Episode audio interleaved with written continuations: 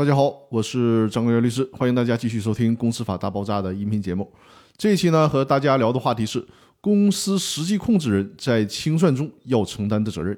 我在大上期的音频里面跟大家讲了什么是控股股东，这期跟大家讲一下实际控制人的概念。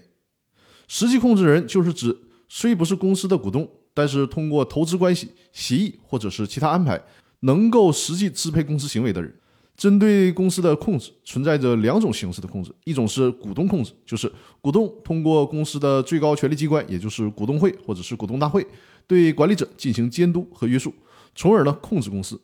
第二种是公司的内部管理层控制，也就是说。独立于股东或者投资者之外的董事或经理掌握着公司的实际的控制权。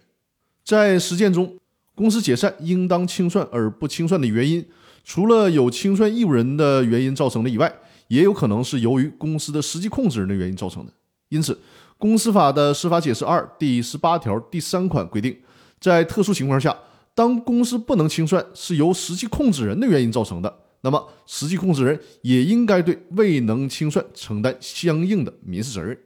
公司实际控制人虽然不是公司的股东，不能直接参与公司的经营与管理决策，但是呢，能够通过投资关系、协议以及其他的关联关系，可以影响甚至是决定公司的经营管理。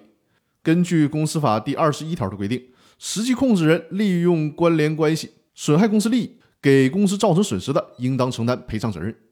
由此呢，我们就可以推导出，公司解散以后，如果实际控制人利用其控制地位，导致公司不能在法律规定的期限内组织清算组依法对公司进行清算，造成公司财产损失或者是无法清算的，那么也需要承担相应的民事责任。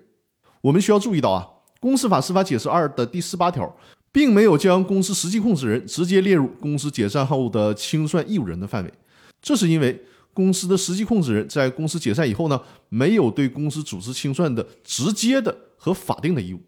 虽然实际控制人能够通过关联关系等方式控制公司的经营和管理，但是呢，公司解散以后，如果实际控制人并没有利用其对公司的控制力或者是影响力，造成公司未能清算的后果，那么实际控制人就不需要承担民事责任。